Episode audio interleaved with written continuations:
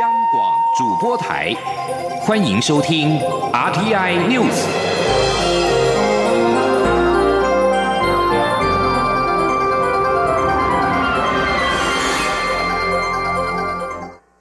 各位好，我是主播王玉伟，欢迎收听这节央广主播台提供给您的 RTI News 新闻。首先带您关注。蔡英文总统今天出席亚洲生计大会，针对国安人员夹带私烟一案进行说明。总统表示，这一次自由民主勇士之旅外交成果丰硕，外交人员相当努力，希望社会能够给他们肯定。对于此案，也希望司法机关彻底清查。现场连线央广记者欧阳梦平，梦平，请说。蔡英文总统今天上午在出席二零一九亚洲升旗大会开幕典礼后呢，首次呃亲自公开针对这件呃这起案件来做出回应。他表示说，这个显示出是长期累积的陋习，那看到的是国家体制、管理机制还有执行法律的松散，他不能接受，所以已经下令所有的单位都要配合司法机关的侦查及办理，也希望司法机关能够彻底的清查。那总统也指出呢，他在获知这起事件后。第一时间就进行了内部检讨，还有人事调整。那二十四号，也就是昨天，已经任命了退辅会主委邱国正转任国安局局长。那邱国正的历练相当的完整，治军也非常的严谨，而且长于领导统御及沟通，所以他期待邱国正能够进行整个国安系统的整合以及相关的整顿工作。那并且呢，就特勤人员的管理还有纪律问题做通盘的了解，在一周内要提给。他完整的报告。那蔡总统也强调说，这次自由民主永续之旅其实长达十二天，也是他时间最长的一次出访。那成果相当丰硕，第一线的外交人员也非常辛苦，但是呢，却因为这起事件的发生，让外交成果及努力都失焦，甚至被掩盖。那他要对此表达歉意。他也指出呢，外交同仁确实非常努力，也表现得非常好。他希望外界能够给予肯定。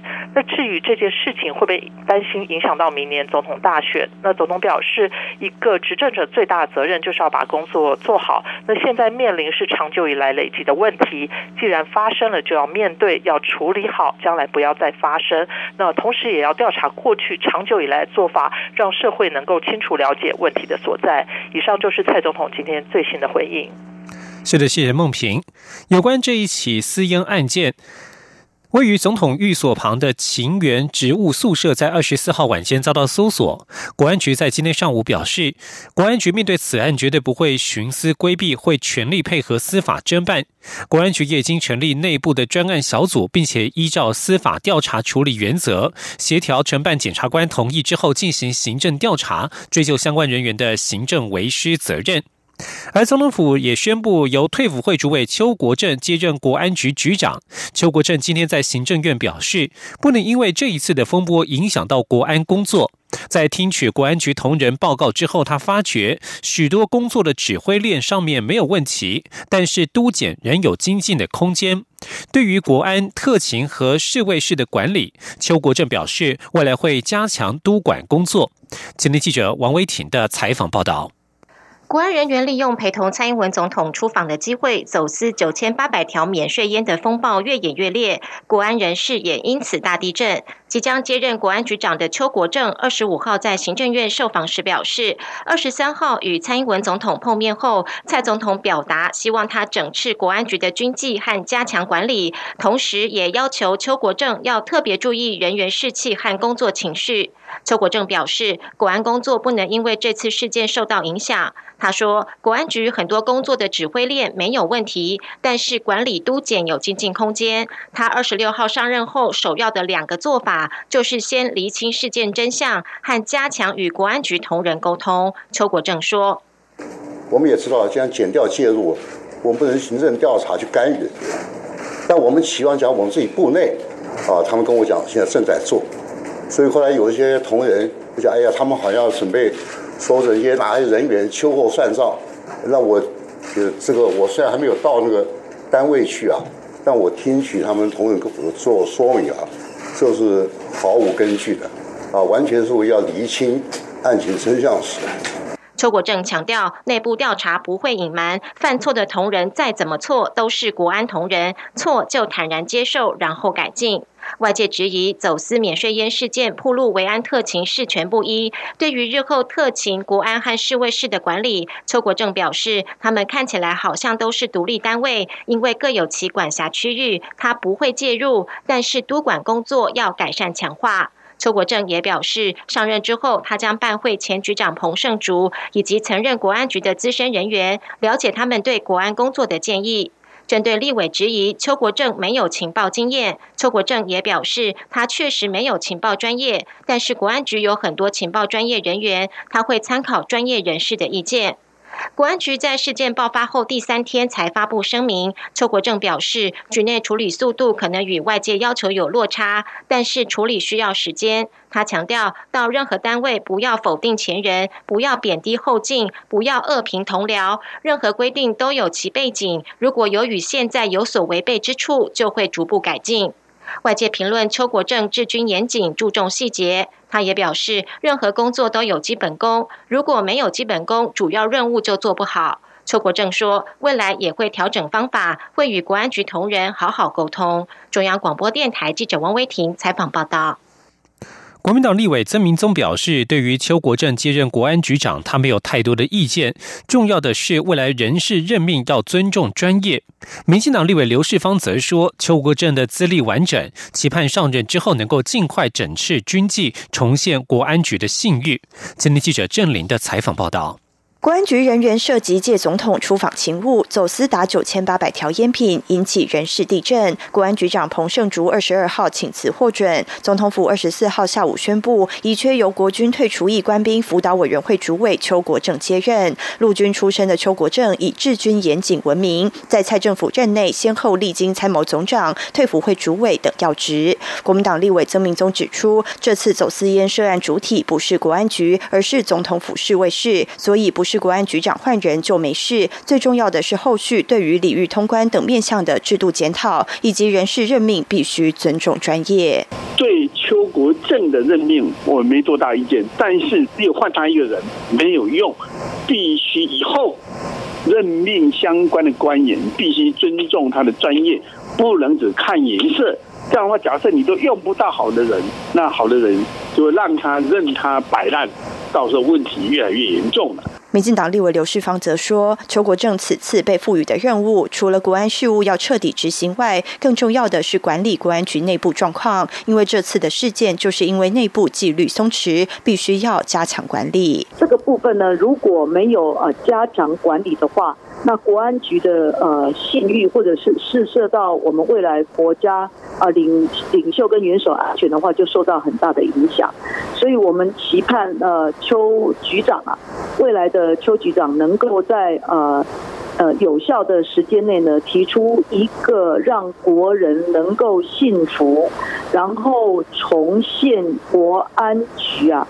的这个信誉的一个有效的管理方案。刘世芳说，明年一月总统及立委大选在即，目前看来可能会有超过两组以上的总统、副总统候选人出现，这些第一手的维安都会影响国家安全与政治上的稳定。因此，在短暂时间内，内部军纪要整治外，也要让国人尽速重拾对国安局的信心。央广记者郑玲采访报道。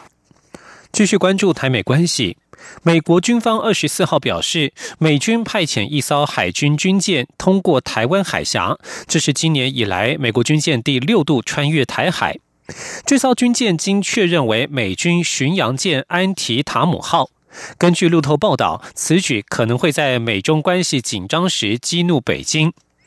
美国海军第七舰队发言人杜斯表示，这艘船舰通过台湾海峡，表明美国对自由开放的印度太平洋承诺。那位针对中国二十四号发表国防白皮书，指控美国破坏全球稳定。美国国务院一名发言人表示，美方仍遵循一中政策，而对台军售有助于维持台海和平。美方认为，包括抵制或禁运在内，任何以非和平手段来决定台湾的未来，都将是美国的重大关切。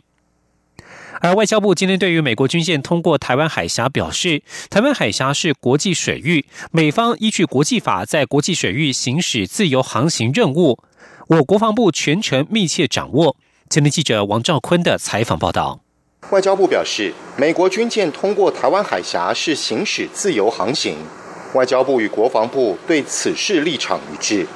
外交部公众会副执行长欧江安说：“中华民国台湾外交部在这边重申，台湾海峡是国际水域，美方依据国际法在国际水域它所行使的自由航行，我国国防部全程密切掌握。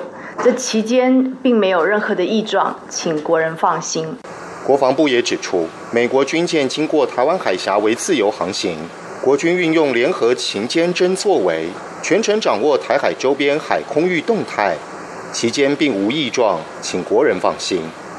此外，关于台湾主办二零一九亚洲国际花式滑冰经典赛台北站赛事引发的讨论，外交部回应指出，此事目前出现新资讯，已有主政单位体育署对外说明。中央广播电台记者王兆坤台北采访报道。对于国际滑冰总会表示，五月底获知中华台北等亚洲会员国希望二零一九花式滑冰经典赛台北站改由其他城市主办，与中华滑冰协会先前的说法不同。冰协今天下午两点将召开记者会对外说明。中华民国滑冰协会二十三号晚间在网站发布，二十二号国际滑冰总会 ISU 通知，ISU 理事会决议取消台北十月三十号到十一月三号主办的亚洲经典赛，改由香港协会主办，照原定日期于中国东莞办理。中华冰协最先声称，国际滑冰总会来信表示，因为国际情势关系，他们目前不适合办理国际滑冰赛事。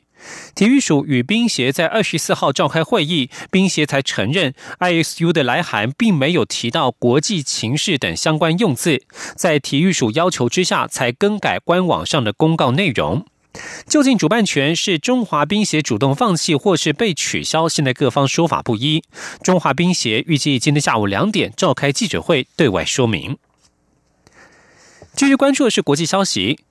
南韩联合通讯社引述南韩军方合同参谋本部报道，北韩在今天发射了两枚弹道飞弹。清晨五点三十四分左右，从元山地区朝向东海发射第一枚，并且在五点五十七分发射另外一枚，射程大约三十公里。平壤当局十六号针对美国和南韩八月份将举行十九之二同盟联合军演示警，表示这项演习将对去核化谈判造成不利的影响，扬言考虑重启核武与飞弹试射。报道引述指出，南韩军方正在密切监控情况，以防有更多的发射，并且保持战备状态。日本防卫大臣今天表示，针对北韩发射落在日本外海的发射体，令人非常遗憾。如果他们真的是弹道飞弹，此举就违反了联合国的决议。平壤当局上一次曾经在五月九号发射过短程飞弹。英国保守党新任党魁强生二十四号进入白金汉宫觐见英国女王伊丽莎白二世，获得女王邀请出任英国新任首相，组织新内阁。之后，强生立即展开了阻隔工作。他撤换了在党魁选举与他对决的外相韩特，由对英国脱欧问题立场强硬的拉布取代。另外，任命贾维德为财政大臣，取代求去的韩蒙德。新上任的英国首相强生二十四号承诺，将实现英国在十月三十一号脱离欧盟的目标。而强生就职，英镑价位上扬，伦敦股市则是收黑。拉布确定接任外相之后，呼应强生的说法，表示英国务必要在十月底脱欧，终结脱欧程序。他又表示，希望能够与欧盟达成协议之后再脱欧。在瑞士日内瓦召开的世界贸易组织 WTO 总理事会，二十四号讨论有关日本加强管制对南韩出口半导体关键材料一事。日韩双方代表唇枪舌剑，互不相让。日本 IHK 报道，WTO 的总理事会每两年召开一次，是除了部长级会议之外的实职最高机关，有一百六十四国及地区的代表出席。南韩方面主张，日本加强对南韩出口管制，是因为在征用工的官司上，日本企业被南韩法院判赔，所以日本政府采取报复行动。日本方面则表示，这一次的举措与过去没有关系，是基于出口管理制度上所做的考量。他认为这个问题不应该拿出来在 WTO 总理事会上讨论。以上新闻由王玉伟编辑播报，稍后请继续收听央广午间新闻。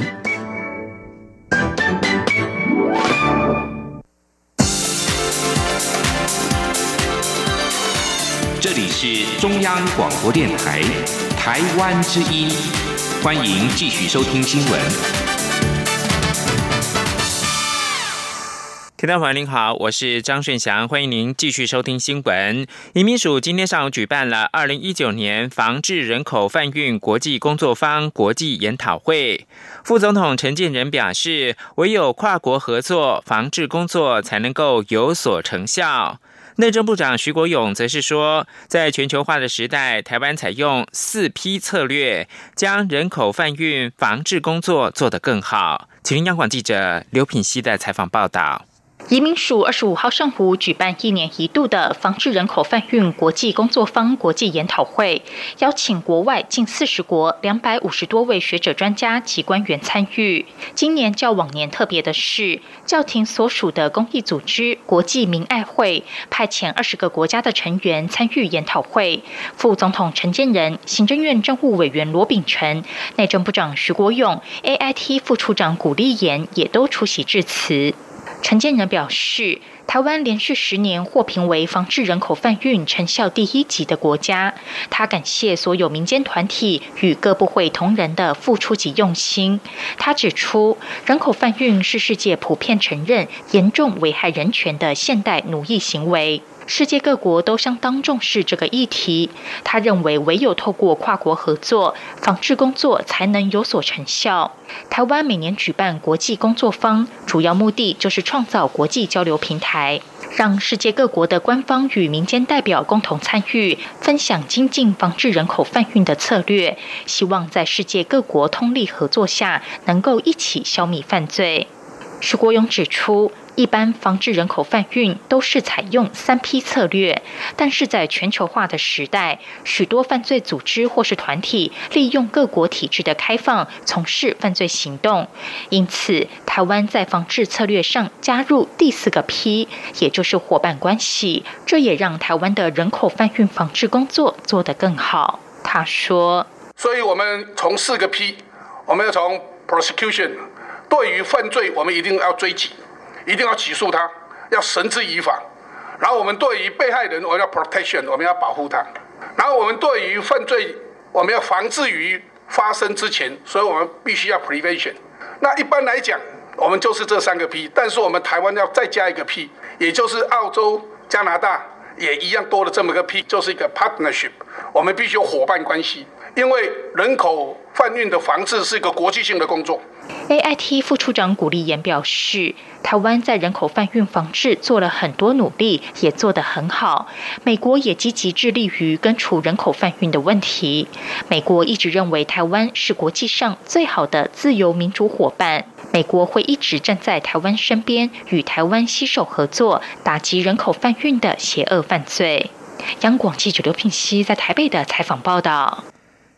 生技产业最大盛事亚洲生技大会今天举行了开幕式。蔡英文总统致辞的时候表示，台湾的医疗过去就受到国际的肯定跟瞩目，不断向国际传达台湾 can help。但在现在呢，国际前两百家的医院里面，台湾就占了十四家，排名世界第三，亚洲是第一。相信在政府大力的支持之下，生医产业也能够成为下一个兆元的产业。记者杨文军的报道。亚洲生技大会二十五号举行开幕式，由蔡英文总统及全球 BIO 总裁葛林伍德一同揭开序幕。蔡英文总统致辞时指出，台湾医疗过去就受到国际肯定跟瞩目，不但积极跟国际交流合作，也主动协助友邦改善当地的医疗，为世界做出贡献，不断传达台湾 can help 的声音。蔡总统指出，医疗产业的技术不仅延续人类的生命，更可以推动经济发展。今年活动主题是生物科技带动下一波亚洲经济。政府在五加二计划中，生技医疗产业也是以这个目标为设定。过去三年，政府也用连结在地、连结国际、连结未来做三大主轴，并在人才延揽、法规调整、资金募集等面向完善产业生态系，将台湾打造成亚太生医产业重镇。总统也说，目前台湾在台北、新竹、高雄等地区都成立生技医疗特色聚落，且二零一八年台湾生医产业不管是投资案、营收都有非常亮眼的表现。他有信心，生医产业也能成为下一个兆元产业。他说：“不仅营业额跟投资案都超过百分之五的成长，上市贵公司的合并营收年增率也有百分之十一。”目前，生意产业市值也来到了八千九百零四亿元。我们有信心，未来生意产业也能够成为我们下一个造园产业。总统也提到，政府也积极投入创新研发领域，在许多大型会展上都有非常亮眼表现，例如电子听诊器、智慧手术眼镜、肺活量穿戴装置等，都曾获得国际奖项肯定。尤其国际前两百家医院里，台湾就占了十四家，排名世界第三，亚洲第一。每年台湾也执行数百件临床实验，除了支持本土新药开发，也会和跨国大厂合作临床试验。不仅跟世界尖端医疗及医学研究同步，更带动国际厂商来台投资。总统强调，台湾有着丰沛的生技医疗研发能量，若加上半导体及软硬体制造的服务优势，一定能为世界做出贡献。中央广播电台记者杨文君台北采访报道。台北医学大学附设医院在今年的亚洲生技大展当中展示的是最新的达文西手术 VR 系统。这套系统能够以主刀医师的视角呈现立体化的开刀过程。北医的研究员李宇杰博士表示，有别于过去没有空间感的二 D 影像，VR 更能够接近真实的人体情况。不止如此，李宇杰还说，目前正在研发导入 AI 人工智慧科技。未来任何 VR 影片都能够自动的标记体内的器官跟组织。持续关注的是医疗新闻，肺癌蝉联国人癌症死亡原因首位十年以上。统计台湾每年新增一万三千多名的肺癌患者。为了增进医病的沟通，癌症希望基金会今天推出了专为肺癌病友设计的数位工具——肺癌攻略，能够让病患掌握目前的症状是第几期，后续该进行什么样的治疗，不会的慌张应对。记者陈国伟的报道。八月一号是世界肺癌日，癌症希望基金会选在前夕推出肺癌攻略。这是一套以 lie 智慧客服 Chatbot 为主轴的数位工具，可协助肺癌病患一步步理解治疗路径与选项。癌症希望基金会董事长王正旭表示，患者唯有掌握自己的问题和状况，才能获得最适当且有效的治疗。尤其是肺癌的病人跟他的家属，知道什么是肺癌，肺癌可以分为几期。那每一期的内容是什么？当他碰到不同的级别的时候，他必须要知道更多相关的资讯，才有办法了解怎么治疗他。所以这是一套攻略。台湾肺癌学会理事长陈玉明指出，癌症连续三十七年位居国人十大死因之首，其中肺癌更是癌症死因的第一位。临床常见肺癌病人是发现晚、治疗晚，因为多数肺癌好发位置周围没有痛觉神经，通常是癌细胞已吞噬肋膜才会感觉疼痛，或患部产生积水，导致出现气喘症状才会被察觉。最近这几年诊断了肺癌啊，将近七成的病人他其实是本身不。抽烟，所以这就是我们碰到最大问题。再来就是诊断的时候，超过一半的病人他都已经是局部晚期，或是已经转移了。曾是医药记者的慧敏，也以肺癌病友的身份加入肺癌攻略设计开发团队。他呼吁癌友不要惊慌，而且这套攻略还有网页版，并附有语音功能，方便年长者聆听使用。中央广播电台记者陈国伟台北采访报道。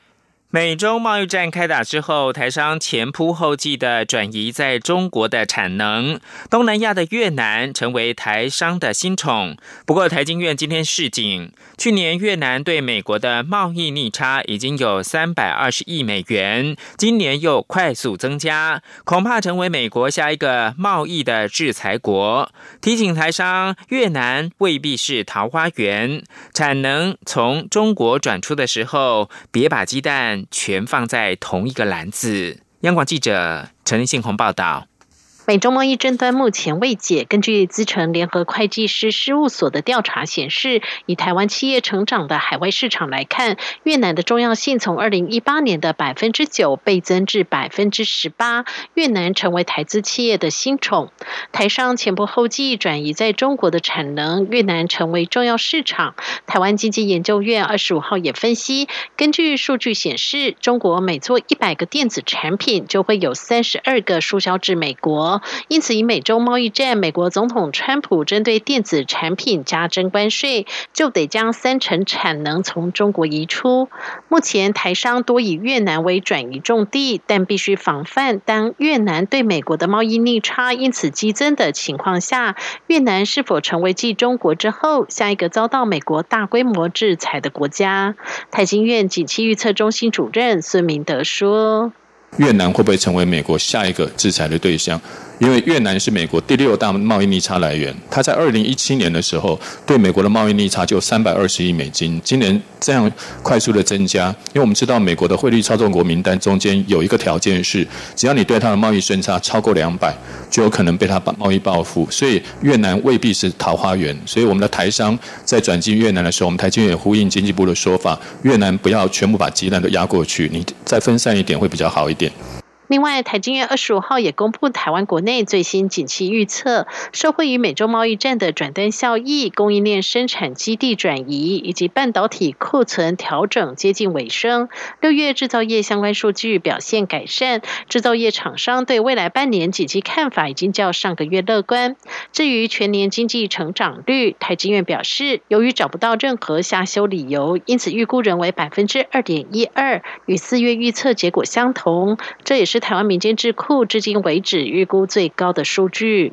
中央广播电台记者陈林信报道。国际新闻：美国总统川普二十四号否决了三项国会的决议案，这些决议案禁止对包括了沙地阿拉伯和阿拉伯联合大公国在内涉及到也门战争的国家数十亿美元的军售案。川普在致函参议院为否决辩白的信中说。这些决议案将削弱美国的全球竞争力，并且损害美国跟盟友及伙伴共享的重要关系。这是自从川普就任以来第三度行使否决权。美国国会是在本月通过这些决议案，这是对川普的强烈谴责。川普政府采取了非同寻常的步骤，绕过国会议员，在五月批准了这批军售案。美国国务卿蓬佩奥则表示，川普政府此举是在回应由沙国的头号敌人伊朗所引起的一项紧急状况。美国加州一家三明治店的老板最近引发了争议，因为他宣布只要说出“赶他回去”口号，就能够免费赠送小菜。卡内萨在位于旧金山北部的克雷顿经营一家卡内萨的。布鲁克林英雄熟食店，他在脸书推出一项促销活动，展现对美国总统川普近来针对酌情少数族裔议员发表的言论。